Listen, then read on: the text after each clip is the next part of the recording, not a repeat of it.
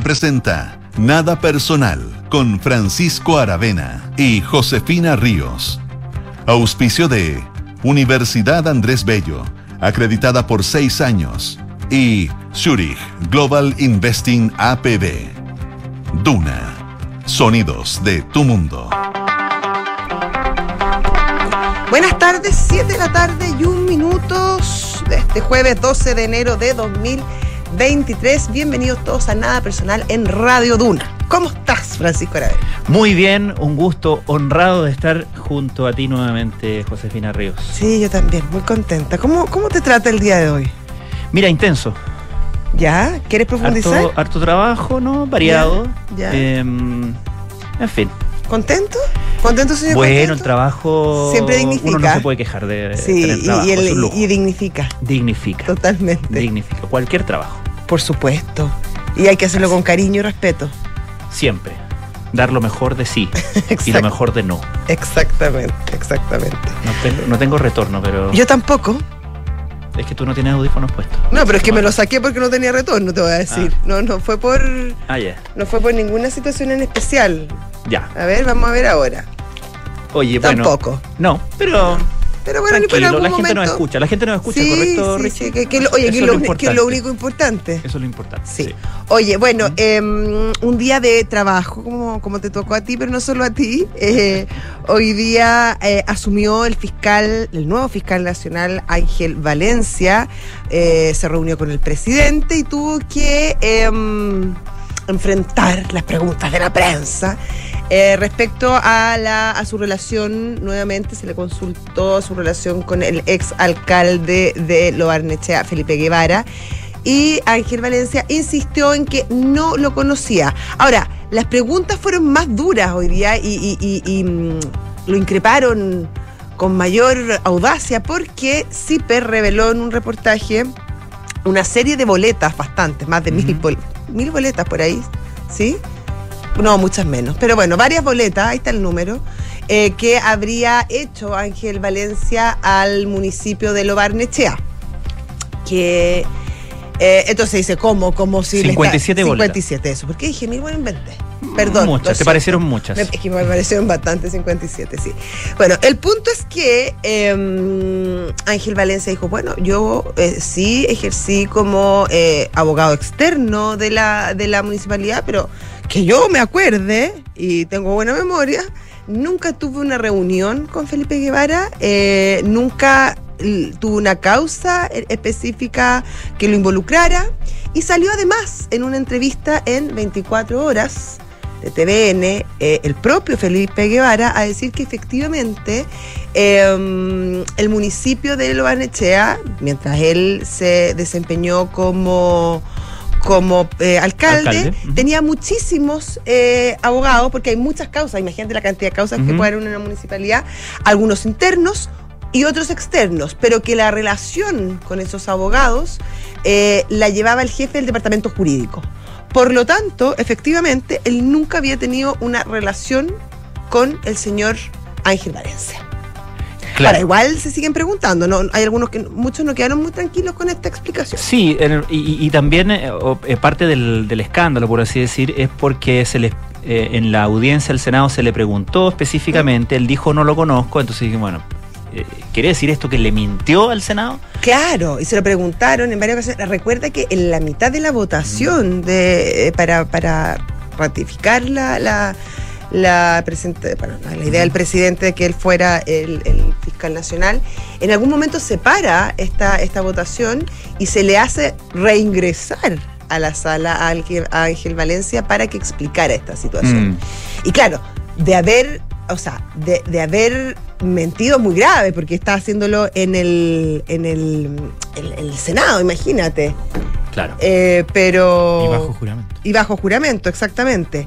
Pero bueno, él insiste en que no lo conoce y hoy eh, la- el, otro involucrado en esta historia, eh, que es Felipe Guevara, eh, corrobora esta versión. ¿Por qué es importante Felipe Guevara en este caso en particular? Porque recordemos que Felipe Guevara está involucrado en la causa que investiga al exalcalde de De Vitacura. Raúl Torrealba. Eh, algunos indican a Felipe Guevara como el que inventó esta fórmula de, de que se le entregaran a través de los Vita, etcétera, la- la- los, los cheques y los más, más, más que nada los cheques, los, efect- el- los maletines con efectivo.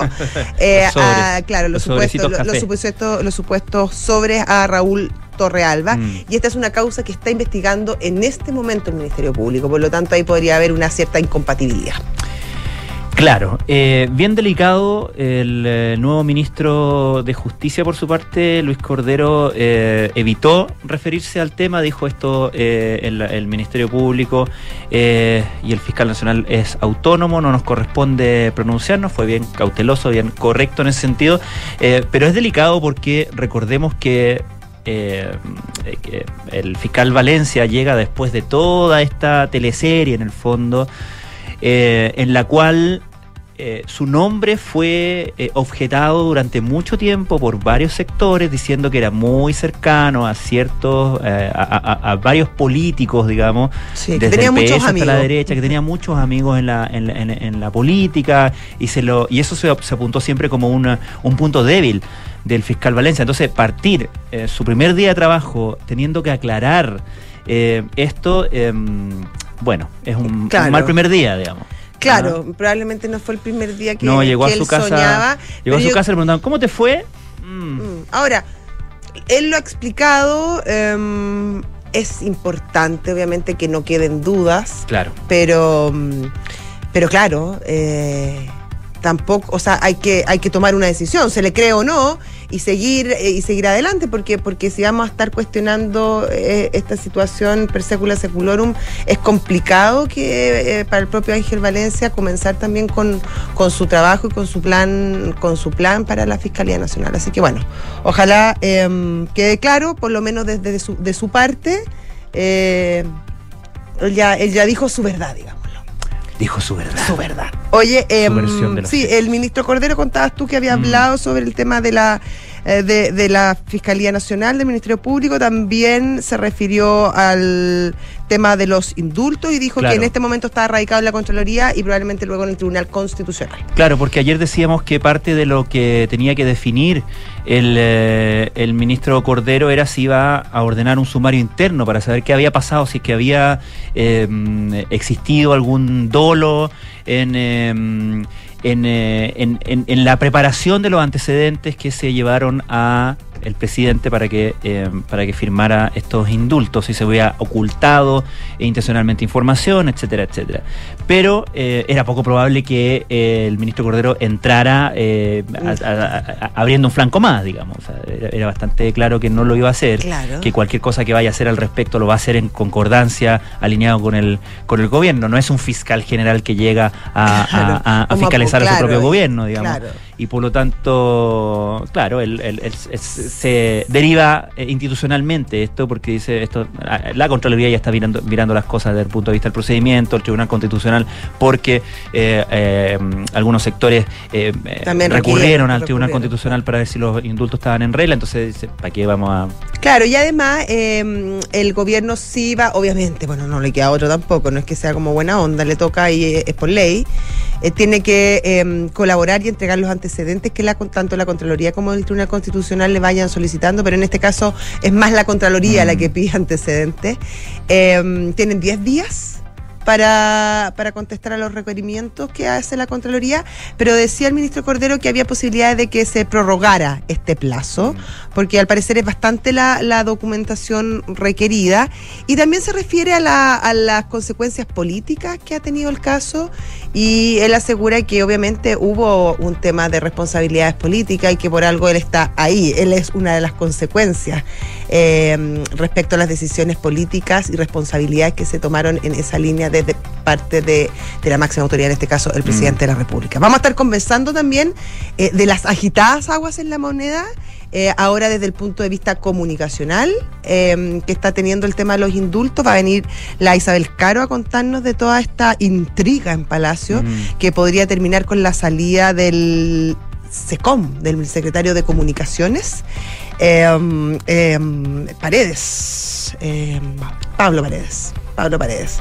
Así que bueno, ahí va a estar la, la, ISA para contarnos y también vamos a estar hablando de la extensión de la campaña eh, de vacunación eh, del COVID eh, y los intentos del gobierno porque eh, un mayor número de personas eh, vaya a, a, a, vacunarse, esta vacuna bivalente mm. que hay y que ha sido súper, súper lento el proceso. O sea, cerca de un poco más de un 20% de la población habilitada para hacerlo ha ido a inocularse. Claro, se ha relajado muchísimo el tema del COVID en general, de las vacunas en particular.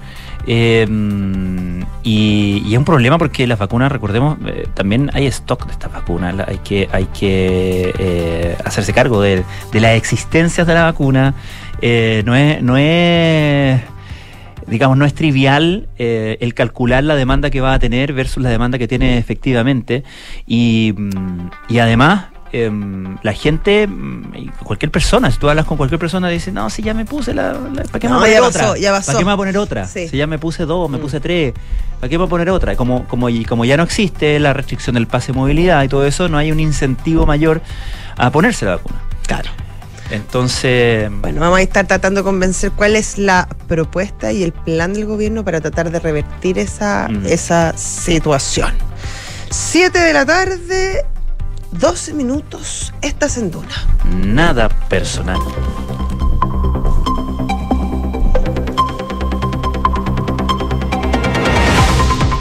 Ahí está, Enrique Javier. Me porté bien, ¿viste? Que hoy día ha sido un pilar porque se me fueron nombres y cosas ahí al lado ahí. ayudando. Es un. Eh, ¿Ah? ¿Cómo se llama? ¿Consueta? ¿Se llama eso? Eh, no, él es mi consiglieri. Pero el, el, que, el que soplaba en el teatro antiguo. Consueta se llamaba, ¿no? No sé, no me acuerdo, puede Ay, ser. pero ¿cómo no vas a ver? No me acuerdo, sí, yo que soy una mujer de las tablas. Sí, una mujer de tabla, mierda, mierda. De familia artística. Absolutamente. Consueta, eh, exactamente. Consueta. La, ¿Sabes que me da una que lata, lata ser tan bueno, que lata ser tan bueno. Me alata, me alata, ojalá me alata, ojalá me me, me equivoqué no sé, alguna vez. memoria me, me ¿Te jugara una, una, una mala, pasada. pasada. Te gustaría ser como pero más no, humano, al, caerte, pero al tiro, que te recogieran. ¿Sabes qué lo que pasa? Que después la gente piensa que soy inteligencia artificial. es que soy humano, de verdad. No soy un robot. No soy no un soy robot. un robot, soy humano. Si me ven bailando pueden pensar que soy robot, pero. pero más, más, no, más no. Consueta es el apuntador del teatro. El, el, los teatros antiguos eh, tenían Sí. esta, esta casetita que está eh, que, que parece, en el fondo parece un parlante de retorno, para que tu, tu generación se ubique, Kike. Eh, pero que en realidad un cajoncito donde aparecía el señor y le, le soplaba. He venido a verte. He venido a verte. Claro. ¿Ah? Ya. Es Buena. que no es buena, es buen personaje. Buen personaje. Pero yo te voy a decir que el Kike Como es- la muela, hoy día es la muela. Sí, el Hoy la es muchísimo, muchísimo más que un consuelo. que eso para mí. es un guía, es un maestro espiritual. Sí. Sí, ¿ah? No, es súper relevante. Y además es un guía gastronómico. O sea, hoy día te toca terraza, No. ¿no? Están suspendidas por, por prescripción médica. ¿En serio? ¿En serio? Está ahí convaleciente. Pero la semana pasada fuiste. Sí, pues, porque no estaba tomando antibióticos esta semana sí. Ay, puede haber una reacción Ah, química con el, hay que- hay que- Ah, tú, el eres- tú le haces caso a eso. Sí, no, y es importante. Sí, ¿ah? claro, ¿no? ¿Y para qué se irá a sentar en una terraza así a tomar un- una gaseosa? Bueno, pero la comida también puede No, pues, reseñarla. pero hay que, hay que reseñar todo, ¿Y qué vas a hacer? ¿No va a haber sección? Vamos, no, pero siempre va, a no ser, va a haber una sección. ¿Y qué tal si no salimos? Claro. Claro, oh. recomendaciones de Netflix. Sí. sí. ¿Y qué tal si pedimos una pizza? Una pizza. No, pero, pero siempre el aire fresco tiene algo. Oye, hoy día me equivoqué de piso acá en, en el ¿A edificio. propósito de pizza? ¿Ya? Sí, a propósito de pizza. ¿Ya? Eh, me equivoqué de piso ¿Ya? y me- eh, no sé en qué piso paré porque estaba como media distraída. Y, y llegué a un piso, que no me acuerdo cuál era, y está en la oficina de varias marcas de pizza. Sí, pues, pero no tienen pizza. Ya pregunté. No, yo miré, no tenía mucha cara de pizza. No. Son como gente de los Exceles y cosas Claro, así. de, los ventas probablemente. Bueno, Pepperoni, aceitunas. Claro. O sea, de hecho, entretenido de oye, para igual. ser eh, sincera, miré. Que decía el cateo de la laucha mirando. eh. Y porque si salía una pizza, igual, pues igual esto fue después de almuerzo, o sea, a la hora de almuerzo, que yo almuerzo tarde porque, porque mi programa de la, de la De una y media a dos, entonces salgo un poquito con un poco hambre a veces. Y miraba, y mm, harto gráfico, Más no de hay- colores. Y yo creo que, claro, que ven venta, consumo, señora producto. Copuchenta. Sí, po. No, y yo sé Mm, Me porque. interesé. Porque almuerzan en una cafetería que hay al lado a la gente que trabaja ahí. ¿Hay almuerzan en la R abajo Sí, po. también? Así. Oye, gran lugar la R. No ¿eh? piden pizza. No a pizza, No no. piden. Porque Oye, saben cómo se hace, Es po. que eso me da un poco, es que eso me da un poco de nervio, eso me da un poco de nervio, porque claro, cuando uno está como seguro, confiado, eh, orgulloso de su producto, lo consume. Claro, ¿no? no, pero lo tienen que vender. Que están para otra cosa. Bueno, en todo caso no, pero son unas pizzas muy ricas. Así es. Sí. ¿Vamos con los titulares? Bueno, ya, Bueno, ya. ya. Hoy al mediodía los dirigentes de los partidos de Chile Vamos llegaron hasta la sede de la UDI para abordar las proyecciones electorales y de la elección de los expertos en el nuevo proceso que habilita el trabajo para llegar a una nueva constitución. Si bien el bloque busca replicar el triunfo del rechazo en el próximo proceso, por ahora estaría más bien descartada una lista única con el Partido Republicano, pero sí vieron la necesidad de abrir espacios a otros liderazgos y nuevas fuerzas políticas. El ministro de Hacienda, Mario Marcel, destacó que la caída de la inflación en los Estados Unidos traerá señales positivas a Chile para reducir el aumento de los precios en nuestro país. Esta cifra, indicó Marcel, afortunadamente estuvo dentro de lo previsto ante una etapa donde las sorpresas no son muy bienvenidas. El presidente de Brasil, Luis Ignacio Lula da Silva, afirmó hoy que los miembros de la policía y las Fuerzas Armadas ayudaron a los partidarios bolsonaristas que asaltaron el domingo pasado la sede de los tres poderes del Estado.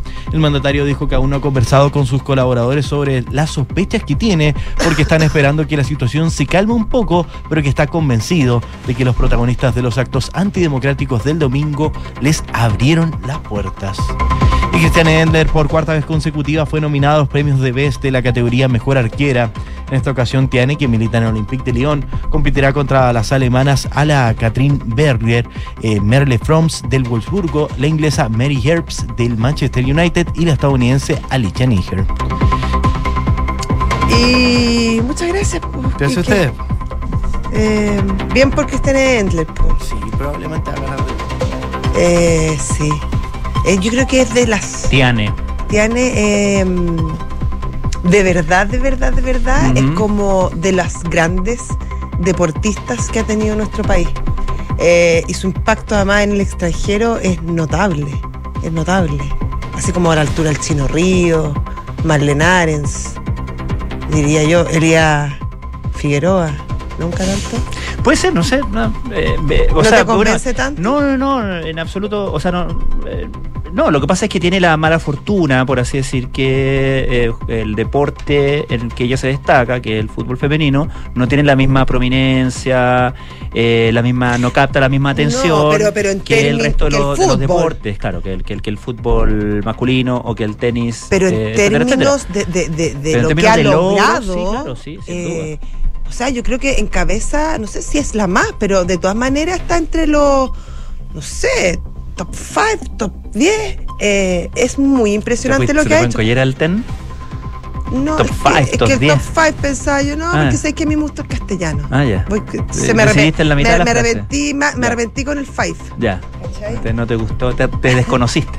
Sí, no me gustó. No, no sonó pero, a tú, no sonó a ti. no, no, eh, pero a lo que voy es que sí, yo lo encuentro bien, bien impresionante lo que ha hecho en su carrera. 7 de la tarde, eh, 19 minutos, estás en Duna. Nada personal. Son los infiltrados en nada personal. Y ya está con nosotros Isabel Caro, periodista de política de la tercera, que nos trae toda una intriga palaciega. Eh, siguen las esquirlas del caso indulto, parece. ¿Cómo estás, Isa? ¿Qué tal? Hola José, hola Pancho, ¿cómo están? Muy bien, ¿cómo estás tú? Bien, muchas gracias.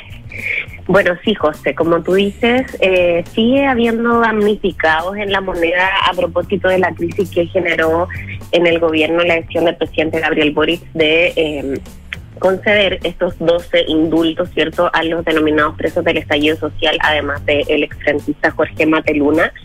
Y eh, esto surge justamente luego de que haya salido eh, la ministra de Justicia y también el jefe de gabinete del presidente, dos militantes de la Convergencia Social, el partido en donde también milita el mandatario. Y es ahí donde justamente eh, surgen hoy día las críticas eh, a Pablo Paredes, que es hoy día el director de la Secretaría de Comunicaciones de la Moneda.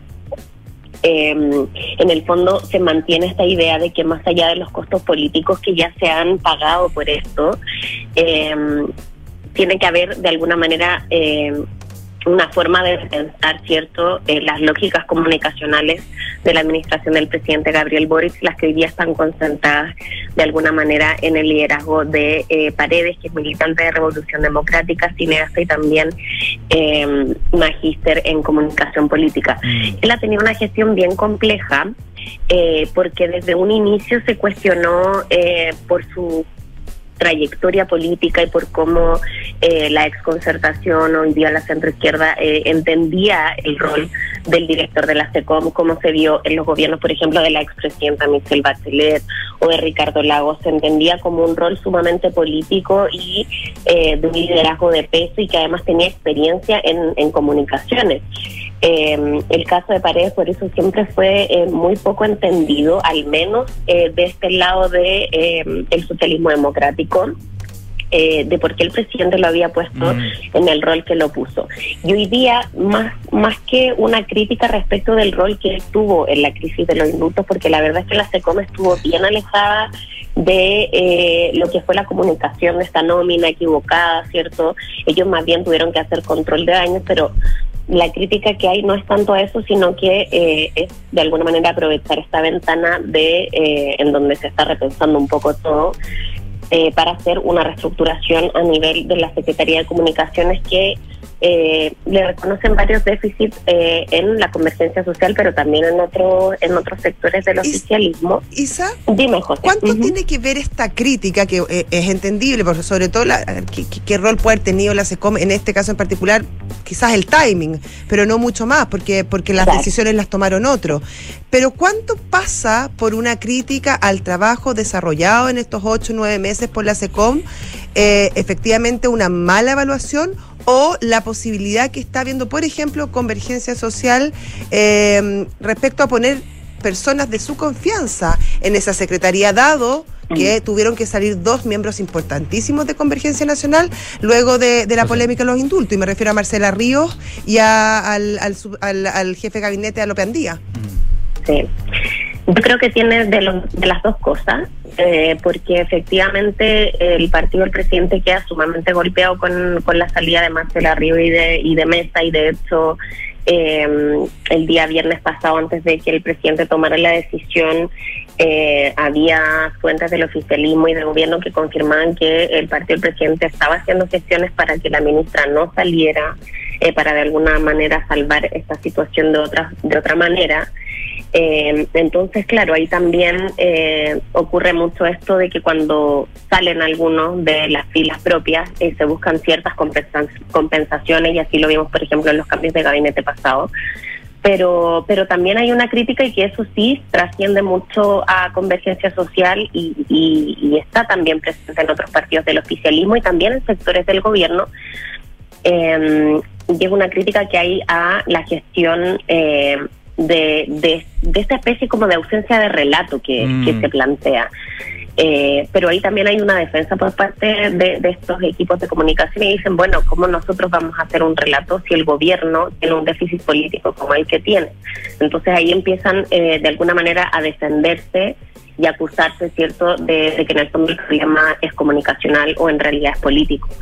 Eh, y también ahí nosotros podemos decir que, hay un poco de las dos cosas, porque hoy día tenemos un comité político eh, que, que ha quedado herido, por decirlo menos, justamente a propósito de los indultos. Vimos a la ministra Carolina Toa haber frustrado una de sus principales tareas eh, con la mesa de seguridad, eh, y lo mismo respecto del fiscal nacional en el caso de la ministra de la Mujer y la ministra Analia Uriarte. Entonces, eh, existe un comité político que eh, en sectores del gobierno entienden que muchas veces no está generando la conducción necesaria y lo mismo respecto del segundo piso, eh, en donde se espera que hoy día haya algunos cambios con la salida de Matías Mesa, Mm. eh, asume el sociólogo Carlos Durán, se espera que ahí pueda haber un, un tándem más armonioso de alguna manera entre Durán y, y Miguel Crispi, que es el jefe del segundo piso, en donde pueda haber eh, de alguna manera una conducción política que delinea a estos equipos comunicacionales que finalmente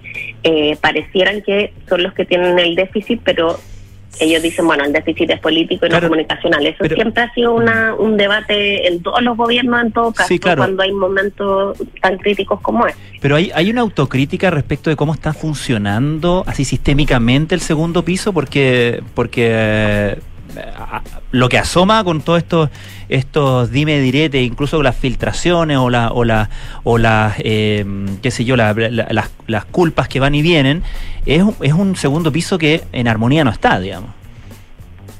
claro que Sí, es que ahí es como eh, más bien eh, diferencias entre los equipos, mm. entre el segundo piso, entre la Secretaría de Comunicaciones, Presidencia. Ahí es donde como que todavía no cuaja eh, en el fondo el rol que tiene que jugar cada uno y donde hay críticas. Por ejemplo, en la SECOM hay una mirada crítica de cómo el equipo del presidente también... Eh, mm según la visión que ellos tienen, lo ha sobreexpuesto, por ejemplo, estas últimas semanas respecto de la crisis de, los indultos. Se esperaba, por ejemplo, que el anuncio de la salida de la ministra Ríos fuese a través de un comunicado público. Eso al final no ocurrió. El presidente convocó un punto de prensa, hace este, mm, este, este mensaje, ¿cierto?, desde la moneda bien que algunos consideraron medio destemplado, eh, con críticas sumamente duras en contra de, de la exsecretaria de Estado y luego el día de ayer eh, es él el que también va a presentar a su ministro eh, entrante, ¿cierto? Eh, Luis Cordero. Entonces ahí también hay decisiones que se toman en este equipo más chico del presidente que no son comprendidas por los equipos comunicacionales liderados por Pablo Paredes. y viceversa, digamos. También hay una crítica a que, a que la Secretaría de Comunicaciones no da las bajadas políticas mm. a los ministerios y también está muy instalado eh, y que se ha hablado mucho esta semana de que finalmente el presidente, claro, algunos dicen que está sobreexpuesto, otros dicen es él el que tiene que salir porque pareciera que ninguno de sus ministros lo puede blindar también. Y ese también siempre ha sido el rol de la Secretaría de Comunicaciones, de alguna manera empoderar, dar conocimiento a ciertos liderazgos que puedan eh, ser posibles, ¿cierto?, para, para proteger la figura presidencial. Lo que pasa es que... Algo este que no está ocurriendo. Claro, lo que pasa es que este presidente en particular, Isa, a diferencia a lo mejor de, de otro, es un, es un presidente que que su figura tiene un gran capital político. Y, y de hecho, cuando el presidente eh, sale de escena o él decide no, no figurar mucho, ¿te acuerdas? Al comienzo del, gobierno, eh, el, al, al, gobierno le empieza a ir mal, eh, sobre todo en temas de apoyo. Y cuando aparece y surge su figura, vuelve a, mm, a retomar cierta fuerza. Bueno, el, episodio de, los, de, de los indultos es distinto, porque bueno, ese tiene, tiene componentes que mm. son, son mucho más complicados. Pero, pero claro, ahí el, la, la tentación del sistema y de la SECOM, me imagino, y de todo, de echar mano a la figura del presidente debe ser, debe ser altísima, porque claro, él como persona eh, conecta muy bien con la ciudadanía, mucho más incluso que, que sus ministros eh, y que el resto del gobierno en general. Claro, pero en este caso particular eh, se sentía eso un poco, como que había una, una crítica de que se le expuso mucho. Y eso ya desde Brasilia, desde ese día en que él da mm. esta declaración diciendo que el juicio de Mateluna tuvo irregularidades, que era inocente.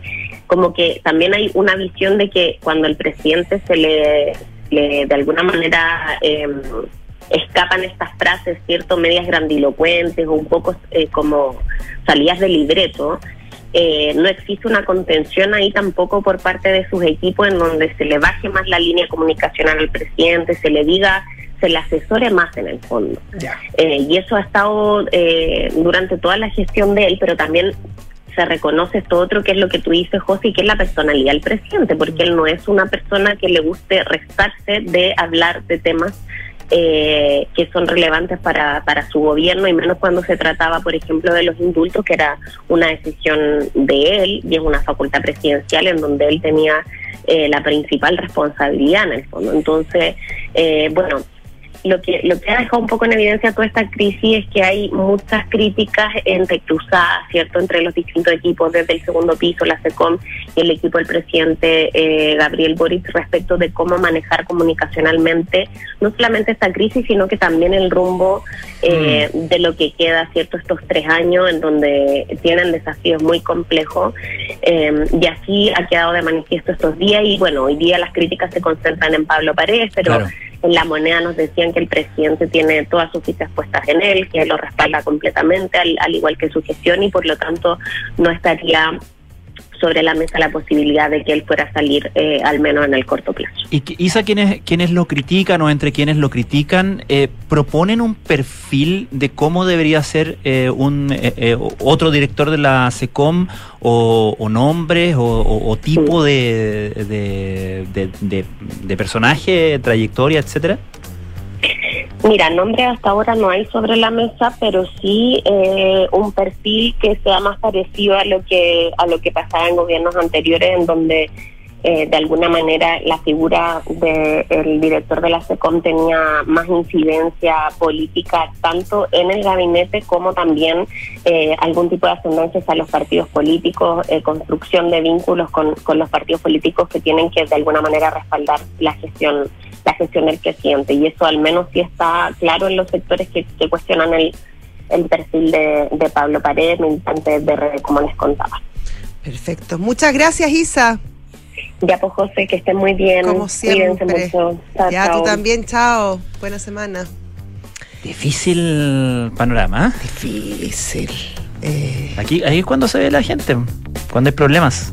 Bueno, claro. empiezan Lo que pasa es que el no, proble- es que los este, problemas es que en el este otro. gobierno eh, al final tienen tanta tanta repercusión. Sí. Entonces hay que ser especialmente delicado. ¿Qué le será todo esto? Qué mal timing. Falta timing. Qué mal timing. O sea, a ver, no mucho más que timing. Yo creo que además el timing. Sí, sí, sí, pero, pero qué decisión más, que cuesta más entender. Qué autogol. Eh, sí, Sí. sí. Bueno, 7 de la tarde, 32 minutos. Estás en Duna. nada personal. Oye, y ayer se votó y mm, ya vemos eh, acuerdo eh, para el nuevo proceso constituyente. Eh, se aprobó del igualito, igualito a como venía del Senado, así que por lo tanto no hay comisión mixta y ya solamente falta que lo ratifique el presidente. ¿Cuáles son los próximos pasos? Una vez que sea promulgado y salga eh, en el diario oficial, tienen tres días eh, los parlamentarios, el, el Congreso, para ah, hacer una sesión especial para nombrar al comité de expertos. El 6 de febrero eh, es el último día que tienen los partidos políticos para eh, inscribir las candidaturas para los consejeros constitucionales, que eh, se batirán en elecciones el 7 de mayo. Este es el problema que ahora tienen los partidos políticos y es hacemos listas conjuntas, ah, vamos por listas separadas y Claro. por ejemplo en el oficialismo eh, hay voces que plantean que el socialismo democrático debiera ir en listas separadas eh, con apruebo dignidad y que eso finalmente terminaría favoreciendo al presidente porque le daría más posibilidades eh, a, mm, para los distintos electores, que obviamente hay distintas sensibilidades. Claro. Otros, en cambio, dicen, esto sería un misilazo, un misil para el gobierno porque podría dividirse la votación y eso te podría terminar perjudicando no solo al gobierno, sino que a las intenciones del oficialismo. Y por el otro lado, también en la derecha está la duda de... eh, sumamos a republicanos, quienes se han opuesto desde el comienzo a este proceso. De hecho, de los votos, de los 37 votos que hubo en contra del acuerdo, 10 eran del Partido Republicano, su, banca, su bancada completa. Claro. El republicano ya ha dicho que ellos se van a restar del proceso, pero sabemos que en política todo eso puede ser con- más bien sí, más y- bien no. y, eh, claro, y en realidad lo que, lo, que han, lo que han señalizado, por lo menos lo que todo el mundo deduce, es que sí van a, eh, tal como sucedió con la convención, eh, con la primera, ¿no? Sí, la sí, la Convención Constitucional. Constitucional. Porque, claro, es no apoyamos esto, no estamos de acuerdo con que hay que hacer una nueva constitución, no estamos de acuerdo en este proceso, no estamos de acuerdo este- con este acuerdo, pero una vez que ya está en, en marcha no queremos quedarnos abajo la mesa. claro, queremos pero ser una voz dentro de esta mesa. Claro, y, y, y por supuesto, y, tiene, y, y están en todo el derecho Claro. de, de hacerlo. El problema es que ahí tiene que decidir la derecha finalmente. ¿Los sumamos? ¿Los metemos en la lista como lo hicieron en el, en el primer proceso? Sí, pues.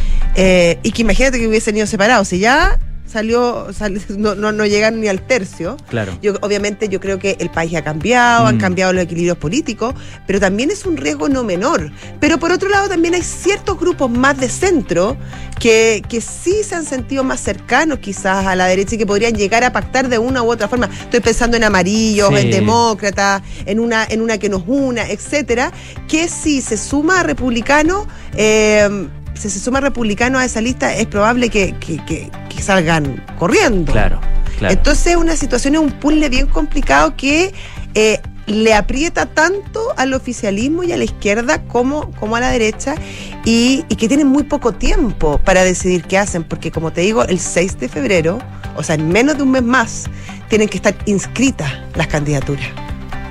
claro. Menor, tres Mira, semanas. va- iremos a tener drama de, mm, de noche en el Cervel. Yo siempre tenemos.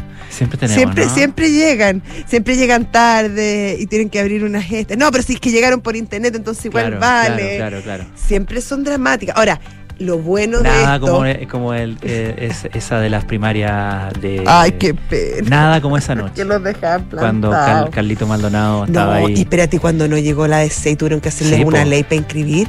Ah, bueno, claro. No, ese fue tremendo. Sí, pero eso fue como más cham- chambonada. Pero, o sea, pero pero, chambonadaza. Sí, no, sí, pero lo hicieron todo, estuvieron de acuerdo en hacer la Sí. ley para que no se quedaran afuera. Pero el- el- la, la noche dramática esa donde. Ay, que no llegaban, que los dejaban no. plantados. No, tremendo. Bueno, es de esperar, es probable que eso, o sea, puede, puede repetirse, pero acá hay un, un tema que sí les juega a favor a, lo- a los partidos en, en términos de inscripción, Ajá. no de llegar a acuerdo.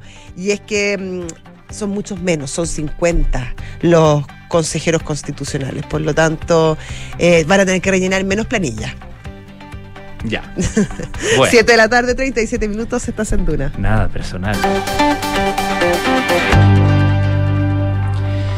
Bueno, mencionábamos al principio del programa que el Ministerio de Salud ha anunciado eh, la ampliación de grupos de vacunación con la vacuna bivalente, una nueva campaña y recursos para incentivar eh, una mayor vacunación contra el COVID desde el próximo lunes 16. Las personas mayores de 50 años y los funcionarios de educación, de transporte, los cuidadores, los centros cerrados de larga estadía, entre otros, van a poder recibir esta vacuna que se ha demostrado es bastante efectiva contra eh, las, nuevas variantes eh, derivadas de Omicron eh, y que están en circulación actualmente en el mundo. Un, un recordatorio además de que el tema del COVID todavía está entre nosotros. Todos los días se anuncian hospitalizaciones, se anuncian fallecimientos por COVID eh, y es un- un recordatorio de que este tema sigue siendo importante. Para profundizar en esto estamos al teléfono con el subsecretario de Salud Pública, Cristóbal Cuadrado. Subsecretario, ¿cómo está usted? Muy buenas tardes. Hola, subsecretario, ¿qué tal?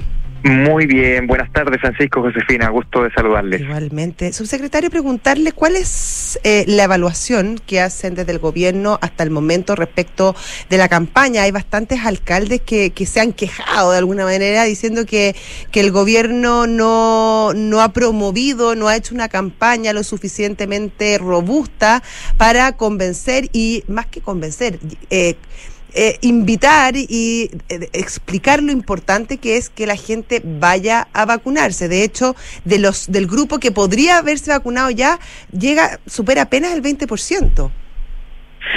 Bueno, Josefina, yo lo primero que quiero decir es que me alegro mucho que los alcaldes y alcaldesas estén eh, interesados en esto y que vayamos a trabajar juntos, ¿no? Yo les recuerdo eh, que son los alcaldes y las alcaldesas las que están acá con la atención primaria, que es el lugar donde ocurre la vacunación, ¿no?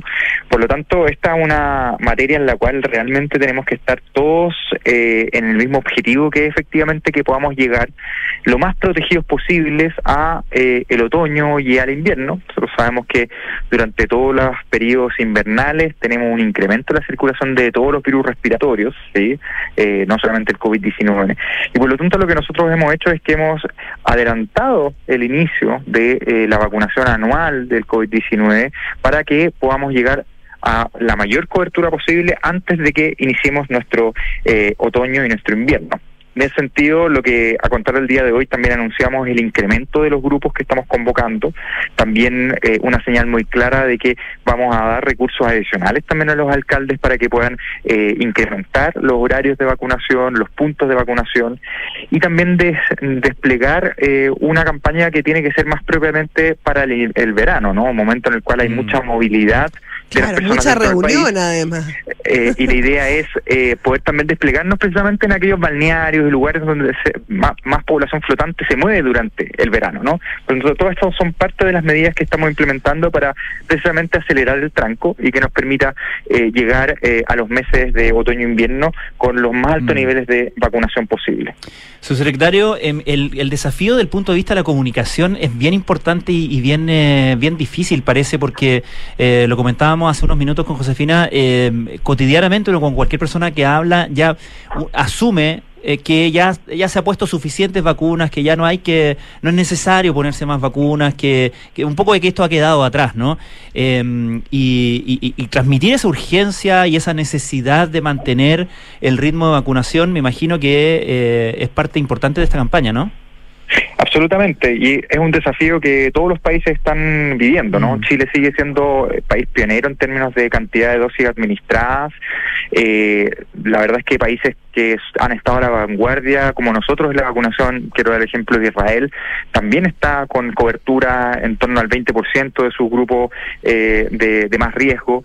Por lo tanto, este es un fenómeno que es global y uno la verdad es que lo entiende en el sentido de que en la medida de que hemos logrado altos niveles de cobertura de vacunación de refuerzo, que los casos graves han ido disminuyendo, o sea, eh, hoy día ya no tenemos más de 100 casos, 150 casos hospitalizados en, en UCIs eh, del país por COVID-19 versus el año pasado, en invierno, por ejemplo, eh, el 2021, perdón, antepasado, llegamos a tener 2.000, 3.000 personas hospitalizadas en UCI por COVID-19. O sea, la verdad es que en términos de, de la magnitud del impacto de la pandemia estamos en otro momento. Ahora también quiero, quiero eh, mencionarles también que para nadie es raro que todos los años en la campaña de invierno nos vacunamos contra la influenza, todos quienes somos de algún grupo de riesgo. Y la verdad es que eso es algo que tenemos que empezar y estamos haciendo un esfuerzo, no es un internalizar, ¿no? Esto no es que se acabó la pandemia, que el COVID va a desaparecer, porque la verdad es que el virus va a seguir con nosotros, va a seguir circulando, vamos a tener olas eh, cada cierto tiempo con nuevas variantes y particularmente durante los inviernos sabemos que vamos a tener periodos más críticos. Y por eso también vamos a tener que estar vacunándonos de manera eh, recurrente en el tiempo tal cual como hacemos con la influenza. Secretario, justamente le quería preguntar respecto a ese punto. Eh, primero, me imagino que hay ciertos eh, estudios que maneja el, el, Ministerio de Educación, el MinSal, respecto a cómo... Eh, salud, sí, por el MinSal.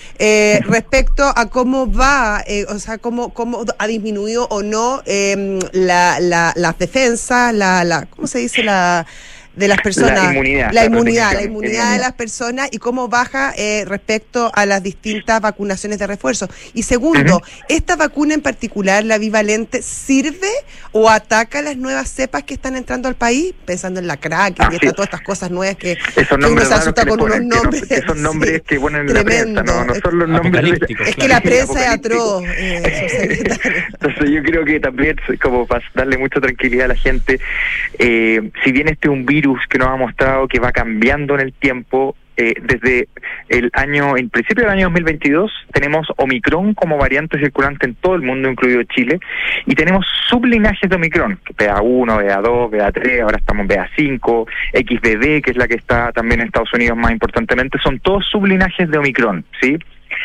Para todas ellas, nosotros estamos ocupando una vacuna que es una vacuna bivalente que incorpora la variante Omicron y la variante original de Wuhan significa que las vacunas que actualmente nosotros estamos poniendo, las vacunas actualizadas que estamos usando en el proceso actual de vacunación bivalente, tienen protección contra estas nuevas variantes. Y quiero dar una cifra de un estudio muy reciente publicado de esta última semana en Israel, donde ellos a la población de 65 años o más eh, le ofrecieron la vacuna bivalente y encontraron una disminución de un 81% en el riesgo de hospitalización por COVID y una reducción de un 86% del riesgo de muerte por COVID-19. Mm. Por lo tanto, estamos hablando de altos niveles de protección contra la enfermedad grave y eso debería... Eh, eh, darnos una señal muy clara de que esta es una vacuna que es muy efectiva y que incorpora las variantes que actualmente están circulando.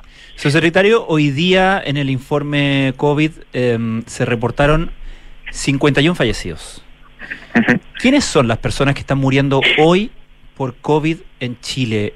¿Hay algo en común en términos de eh, predisposición, de grupo etario, etcétera? Eh, Comorbilidad.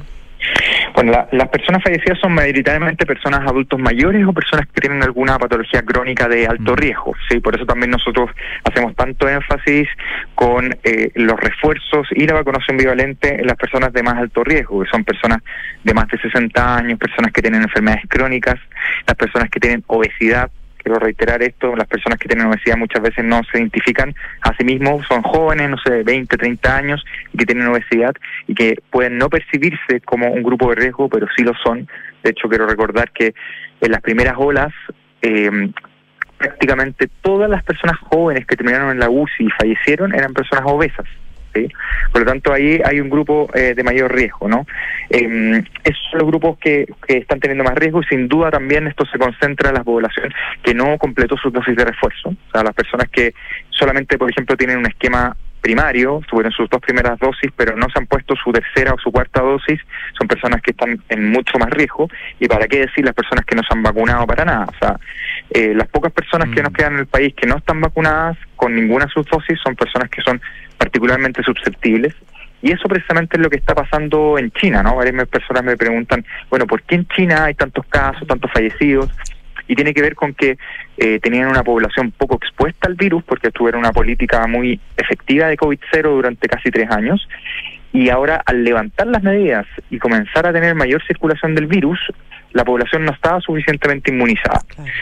Solamente el 40% de las personas mayores de 80 años en China tenían una dosis de refuerzo.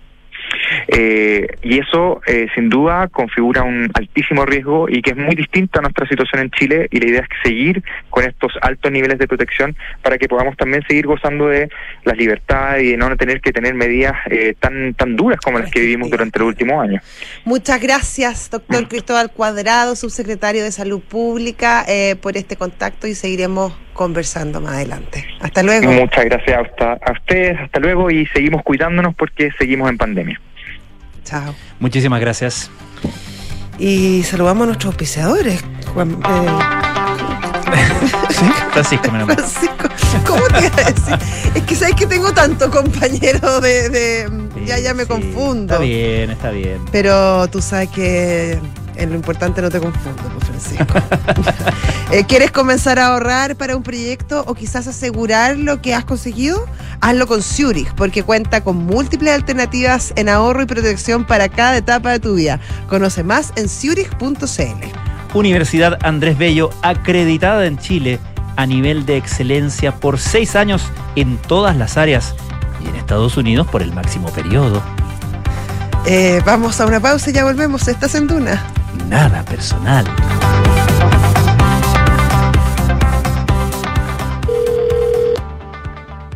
Zurich, buenas tardes. Habla Paula. ¿En qué puedo ayudarte? Hola, habla Ignacio. ¿Por qué mi compañía de seguros cambió de nombre? Lo que pasa, Ignacio, es que Chilena Consolidada ahora se llama Zurich. Ah. Reunimos lo mejor del mundo de los seguros y el ahorro para ti y tu familia. Entonces ahora soy Zurich. Pero tengo que hacer algo como cliente. No, no es necesario que hagas nada. Tu relación con la compañía sigue vigente exactamente en los mismos términos que antes. Ah, mira qué bueno. Muchas gracias por tu ayuda. Cualquier duda, contáctanos en zurich.cl y recuerda que Zurich es tu mejor compañía para el futuro. Tras finalizar su proceso de reacreditación institucional, Universidad Andrés Bello fue calificada por la Comisión Nacional de Acreditación en nivel de excelencia. El organismo otorgó a UNAB una acreditación por seis años en todas las áreas evaluadas. Un importante reconocimiento a la calidad de la formación y del compromiso de toda su comunidad con aportar desde las distintas disciplinas al bienestar de sus estudiantes y a la construcción de un mejor país. Universidad Andrés Bello. Calidad, compromiso, orgullo. Hola, mi amor. Hola, viejita, ¿cómo estás? Súper. ¿Cómo se portó el Rocky? ¿Me echaste de menos, guatón? Estuvo adentro todos los días. Ni se movió del lado de tu papá. Parece que ya se jubiló de perro guardián. Qué bien, le tocó su merecido descanso también. Ahora que contratamos Verisur, parece que todos podemos disfrutar de las vacaciones. Protege lo que más te importa con alarmas Verisur. Contrata llamando al 600-385-0003 o en verisur.cl. Activa Verisur. Activa tu tranquilidad. Cada viaje necesita un equipaje. Cada equipaje, una aventura. Cada aventura necesita un terreno. Y en cada terreno necesita solo una cosa. La nueva versión de Peugeot Landtrek Diesel 4x4. Con tracción y rendimiento para ir donde quieras. Con caja automática, motor de 180 HP y hecha bajo la norma Euro 6. La nueva versión de Peugeot Landtrek Diesel, automática y 4x4. Esa tracción en todos tus terrenos. Conoce más en peugeot.cl. Digitaliza tu área de recursos humanos con Talana, la más completa y robusta plataforma para la gestión de personas. Ahorra tiempo y costos, gestiona los turnos de tu equipo, firma digitalmente, calcula remuneraciones, establece y cumple objetivos y encuentra el talento ideal para tu empresa. Todo desde un solo lugar. Únete a las miles de empresas que ya han digitalizado su área de recursos humanos con Talana. Conoce más en talana.com.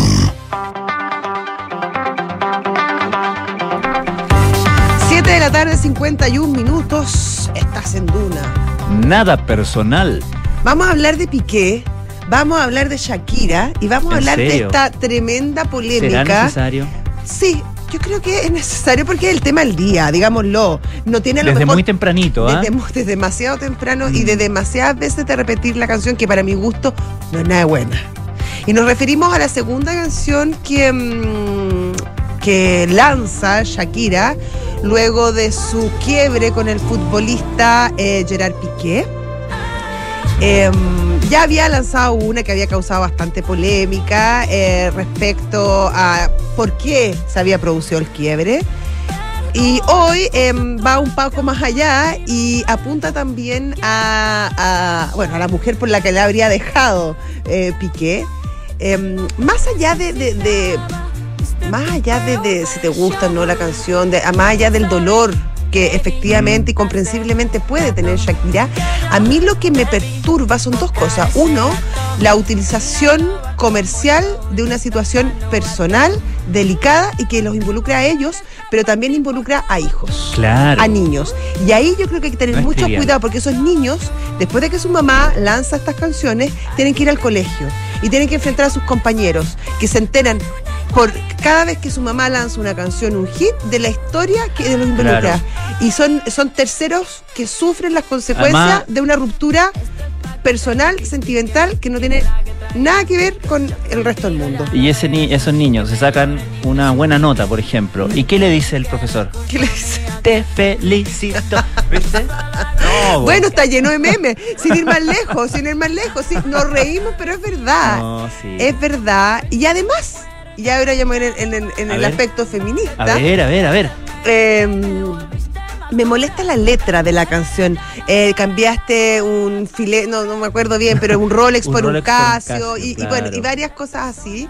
Y me parece que esa, es, ese ser tan despectivo, esa cosificación de la mujer, no le hace bien ni a ella ni a su rival. sí. Y además, Golpe si ella, bajo. ten- claro, y si Además- ella tiene un problema, perdona, mal ella, mal la, no Sí, sé ni cómo sí. se llama la, la, la, la- otra, no tengo idea cómo ¿Pero se qué llama. hizo? ¿Comió mermelada?